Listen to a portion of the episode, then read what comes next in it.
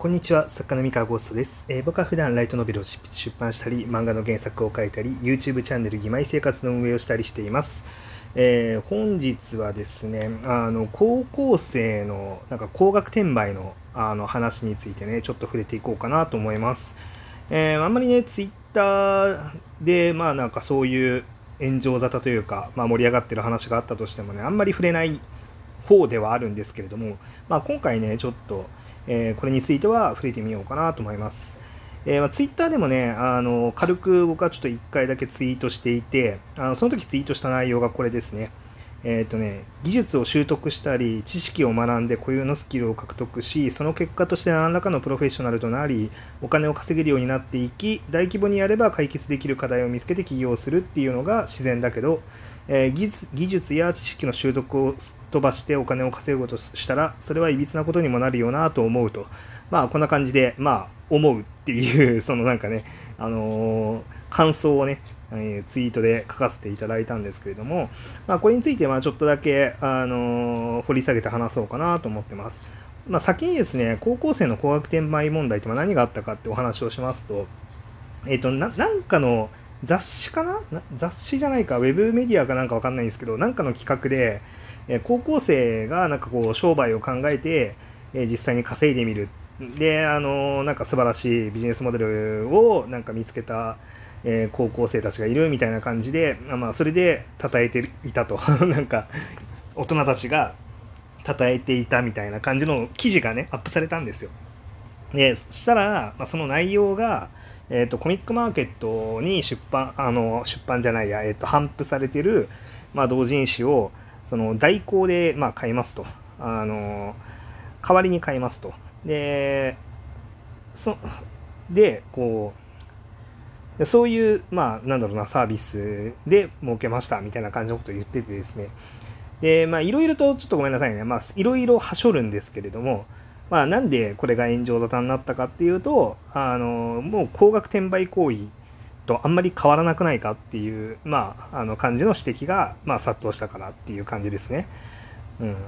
まあ、高額転売行為の中でも、その、市場加戦して、あの、なんか、なんだろうな、買い占めして独占して、価格、あの、市場価格を不当に釣り上げるみたいな、まあ、そういう感じのことは、まあ、今回のケースだとやってないというか、多分やれない仕組みだと思うので、まあ、そこではないんですけれども、まあ、本来1000円ぐらいのものっていうのを6万円ぐらいで売ってたということで、あの、まあ、めちゃめちゃ、まあ、それで払うっていう人がいるんだったら、まあ、あの良いのではないかっていう声もありつつもでもやっぱりちょっとあの法外すぎないかとその値段設定も含めてね。あのまあみたいな話があって、まあ、ちょっと多くの人から、えっと、それはどうなのかとでしかも大人たちがそれを称賛するっていうのはいいことなのかみたいなね。要は何も生み出してないわけで。あのただまあ右から左に流すだけで、まあ、手数料取ってっていう、まあそういうのがいいのかどうかみたいな、まあそんな感じの話がね、あの、たくさん、あの、いろんな人が、ま語って話題になってるっていうのがありましたと。で、これについてなんですけれども、あの、まあ、なんかこの件がどうこうとかには僕はあんまり別になんかなくて、特にはなくて、ただ、あの、最近、こう、よく言われてる転売だったりとか、うん、あとそうだな、転売もそうだしこう切り抜き動画だったりとか、まあ、なんかいろんなねあの、まあ、切り抜き動画はまあまだ別にそんなにも社会問題っぽく言われてないからなんかこういろいろあるんですよ。こうなんかちょそのなんかお手軽かつあんまりそれが蔓延しすぎると迷惑を被る人が出てくるみたいな感じの稼ぎ方みたいなあのなんかそういうのがねちょいちょいこう取り沙汰されているんですけれどもえっとですねあなんでこうなるの？みたいな話をちょっとねあのしていこうかなと思っています。あのー、であとあとですね、まあ、よくそのもっとなんか若者起業しろだったりとかえー、っとなんだろうなうんまあ会社員じゃなくてなんか独立した方がみたいな感じのなんかそういう話っていろいろあるじゃないですか。なんかノートとかでそういうこと書いてる人とかもいたりとかして。でなんでそれがあの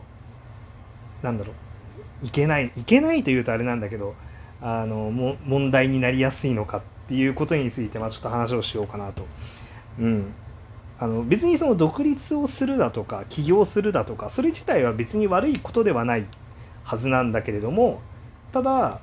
そういうことになりやすいのは何でか。で、まあ、これなんですけど、えーとまあ、今に限ったことではないと思っていてそのお金を稼ぐって何かしらの方法でこう副業をしたいとかなんかプラスアルファお金を稼ぎたいみたいなことをする時に結構そのなんだろうなえっとその勉強して知識を得ている状態でもなく何か資格を有しているわけでもなく特別な業務に従事してスキルを磨いてきたわけでもない状態で何かお金になることをしようとするとですねあの隙間を探すことになるんですよねどうしても。どうしても隙間を探すことになってでその結果あの自分でもできるのはこの辺じゃないかって言って見つけるとあの転売だったりとかまあああいうなんだろうなまあその何かすでにあるものをまとめてきてこうなんか情報をなんか売るような人になったりとか、えー、あと何て言うんでしょうね、まあ、その本のこう解説をするみたいな感じになったりとかっていう結構その自分にできることっていうのをベースに考えるから多分そうなりがちなんだろうなっていう気がしてますね。で個人的にはこれは僕は起業ではないと思ってるんですよ。あのお小遣い稼ぎではあるかもしれないけど正直起業と呼べるものではないんじゃないかなとは思っていてで結局その起業に起業まあでもそのなんかできることからでいいっていうのはその通りなんですけどなんか本当によくある起業ってやっぱり何かしらの、えー、プロフェッショナルとして例えばそのどこかの事業に、まあ、携わってでそこでの仕事っていうのを経験を積んでで数年しっかり経験を積んでいく中でなんだろうな自分のこうなんだろうえー、業務のスキルだったりとか専門的な知識だったりっていうのが、まあ、溜まっていくじゃないですか。例えば僕は作家なので身近なところでいくとあの編集者とかってそうだと思うんですよね。あの出版社に勤務してで編集者として一連のえ本が世の中に出ていく仕組みっていうのを会社の中で理解して自分のスキルも上がって作家さんとの信頼関係も構築して、えメディアミックスのあのパイプも自分であの頑張ってこうあの手に入れてみたいな何かしらこのプロフェッショナルとしての仕事をしていく中で、えー、こう蓄積されていくものがあるんですよね。でやっていく中で課題が見つかってきたりとかするわけですよ。例えばそのなんだろうな、えー、じゃあいろんな本をヒットさせようって思った時にえっと、これからの時代こういうことをやっていかなきゃいけないんだけれども今の会社の中にいるとその環境ではどうしてもそれができないだったりとかあのあるいはあのちょっとあ違う